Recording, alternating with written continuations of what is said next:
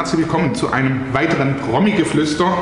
Heute wiederum in Stuttgart bei Soko Stuttgart und ich kann nur sagen, also heute geht es eigentlich gar nicht um einen wirklichen Schauspieler, sondern um einen Fußballer.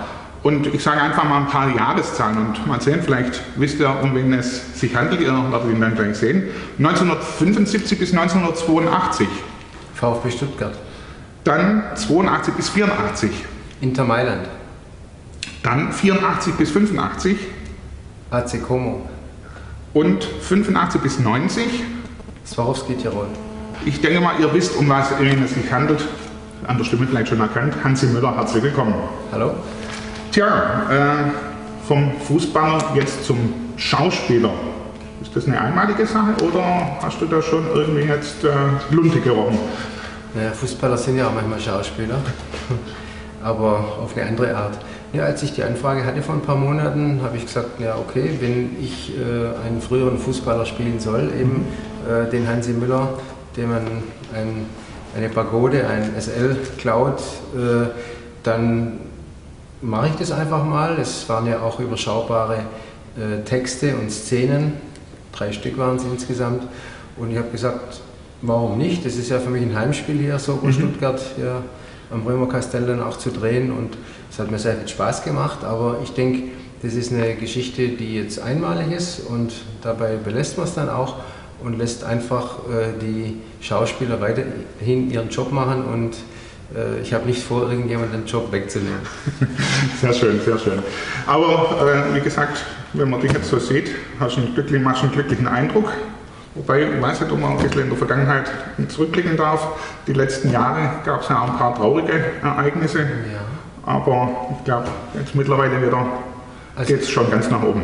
Ich denke, ähm, es gibt immer wieder äh, Nackenschläge im Leben, mhm. irgendwelche Tiefen irgendwelche Verluste. Und ja, es ist so, dass vor äh, knapp sechs Jahren meine Frau am Gehirntumor gestorben ist und auch vor anderthalb Jahren äh, meine Mutter im mhm. Alter von 72 Jahren. Meine Frau, die Claudia, war damals 46. Äh, und ich denke, es gibt zwei Möglichkeiten. Entweder man beklagt sich und fragt warum und tut Trübsalblasen mhm. oder man sagt, man akzeptiert es, ist trotzdem dankbar für die Zeit, die man äh, miteinander hatte und klammert sich an das und schaut nach vorne, weil das Leben ja weitergeht. Man hat weitere äh, Pflichten und, und, Verantwortungen auch. Ich vor allem jetzt auch gegenüber meinen zwei Großen, die 25 mhm. und 22 sind, die haben keine Mami mehr, also muss der Papa noch mehr für sie da sein. Und ich denke, an so einer Geschichte kann man auch wachsen und mhm.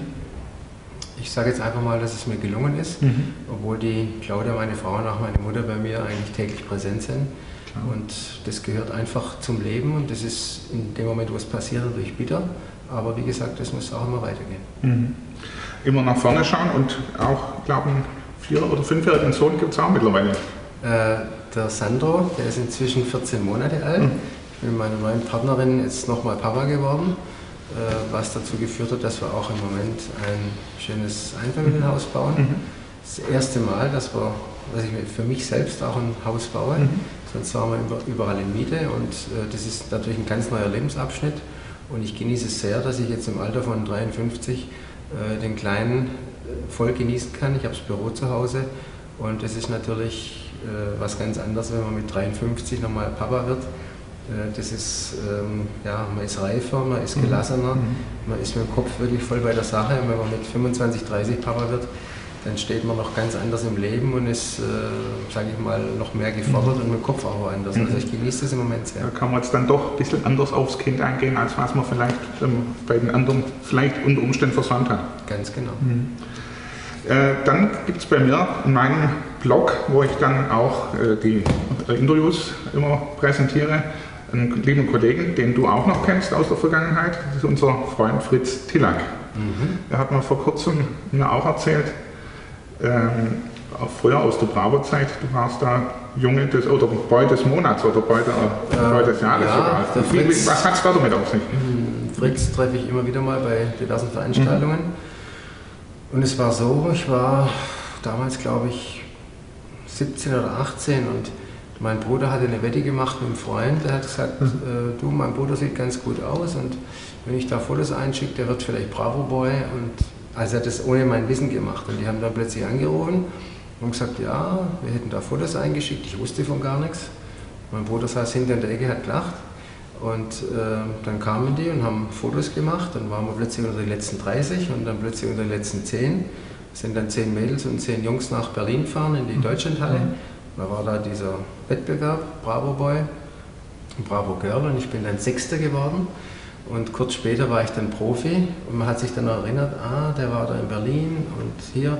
Und dann hat gar niemand mehr interessiert, ob ich äh, mhm. Fünfter, Sechster oder Erster war. Ich war dann halt der Bravo Boy und der Sonny Boy und das war dann von Anfang an mein mhm. Titel als Bundesligaspieler. Aber ich denke, ich habe damit äh, gelernt zu leben. Mhm.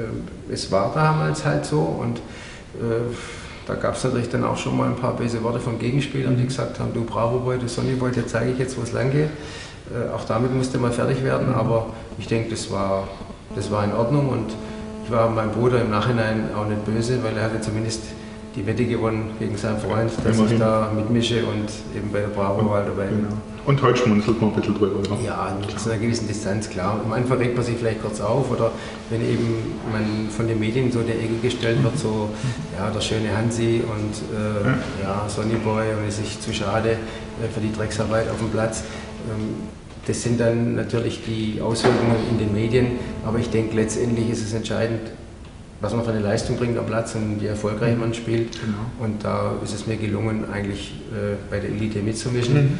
mit ein paar Länderspielen und ein paar große Turniere gespielt, wie mhm. WM und EM. Und deswegen war das schon ganz okay, okay. so. Wie sieht es beim Sohnemann aus? Ist der auch schon Richtung Fußball unterwegs? Äh, mein Sohn, der Live, der jetzt 22 mhm. ist, der hat äh, beim VfB gespielt, fünf Jahre in der Jugend. Im, Im, Übrigen mit Sven Ulreich, dem aktuellen Torhüter des VfB. Und bei ihm war es dann so, dass es mit der Schule eng wurde, weil sie sehr viel trainiert mhm. haben. Und er hat sich dann dafür entschieden, das Abi zu machen und äh, hat dann, spielt jetzt nur noch hobbymäßig Fußball. Mhm. Für ihn war eben äh, Schulabschluss und Berufsausbildung, Studium, was er im Moment macht, sehr, sehr wichtig und das war auch seine Entscheidung. Er ist nach wie vor äh, mit dem Fußball verbunden, aber eben wie gesagt hobbymäßig und er ist ein sehr, sehr guter Fußballer. Sehr schön. Wenn wir jetzt gerade mal einen Profi noch neben uns haben, VfB, zurzeit sieht es ja nicht ganz so rosig aus. Was, wie siehst du es? Was kannst du noch für Tipps geben? Ist es noch machbar, dass sie zumindest erhalten bleiben in der ersten Liga? Also ich bin überzeugt, dass der VfB in der ersten Liga bleiben wird. Äh, sie haben eine sehr, sehr gute Mannschaft, gute Qualität. Äh, jetzt entsteht gerade dieses äh, Fußballstadion, das wird im Mai fertig sein oder irgendwann zur neuen Saison. Und ähm, ich bin überzeugt, dass der VfB weiter gegen äh, Dortmund, Bayern und HSV spielen wird und nicht gegen Aue, Osnabrück und Paderborn. Weil einfach jetzt auch durch ein Spiel in Frankfurt, das man äh, gewonnen hat, mit sehr viel Leidenschaft und Quäntchen Glück, dass man in den nächsten zehn Spielen so viele Punkte einfährt, dass man in der Bundesliga bleibt. Da gibt es andere Mannschaften, die auch schwächeln. Und äh, ich habe sehr viel Vertrauen in die Mannschaft, auch in die Arbeit von Bruno mhm. Labbadia und Freddy Bobic und bin überzeugt, dass es schaffen wird. Dann drücken wir die Daumen und in ja, zwei, drei Monaten wissen wir mehr. Äh, Liegt es eigentlich wirklich an den Spielern oder ist vielleicht auch ein bisschen das Management schuldig? Das kann man immer ganz schwierig sagen. Äh, mein Schuldige sind immer schnell gefunden, mhm. allen der Trainer. Aber es ist natürlich so, wenn eine Mannschaft international spielt und auch die Zielsetzung hat, in der neuen Saison sich international wieder zu qualifizieren, hat am Anfang eine Negativserie, rutscht unten rein, merkt plötzlich, hey, wir könnten ja vielleicht absteigen, dann ist es ganz schwer, den Hebel umzulegen. Und die Mannschaft vom VfB, die ist gebaut, einen guten, gepflegten Fußball zu spielen auf internationalem Niveau. Und wenn du dann unten drin stehst und gegen den Abstieg spielst, sind ganz andere Tugenden gefragt. Hm. Das, wir sagen da immer die Fußballer so mit Messer zwischen den Zähnen, um jeden Zentimeter äh, Boden kämpfen. Und das, da tut sich die Mannschaft halt schwer. Und genau das ist das Problem, dass man verinnerlicht, dass es um die Existenz des Vereins geht, weil zweite Liga wäre verheerend von VfB, gerade jetzt mit dem neuen mhm, Stadion, genau. mit der Vermarktung äh, der Business Seats, Business Logen, mhm. die Sponsoren, äh, auch die Fernsehgelder. Das sind heute äh, zwischen erster und zweiten Liga liegen da Welten. Und äh, deswegen muss man natürlich alle Kräfte bündeln und sagen, wir müssen, um jeden Preis in dieser ersten Liga bleiben. Und ich kann es auch nochmal sagen, ähm, Schuldige sind schnell gefunden in Form von Trainer, aber es sind oft viele Dinge im Umfeld, die passieren, die nicht so funktionieren, bis hin zum Druck und auch zu der Erwartung äh, mhm. von den Fans und vom ganzen Umfeld. Also das ist manchmal nicht ganz einfach, aber äh, die werden es trotzdem machen. Alles klar, das war jetzt ein, die Worte eines Profis und er muss es ja wissen schließlich. Und dann würde ich einfach sagen, liebe Podcast-Freunde, wir sehen uns dann in der nächsten Folge wieder und ich bedanke mich recht herzlich fürs kurze Gespräch, lieber Hansi. Dir alles Gute. Ich danke auch. Auch dir alles Gute. So.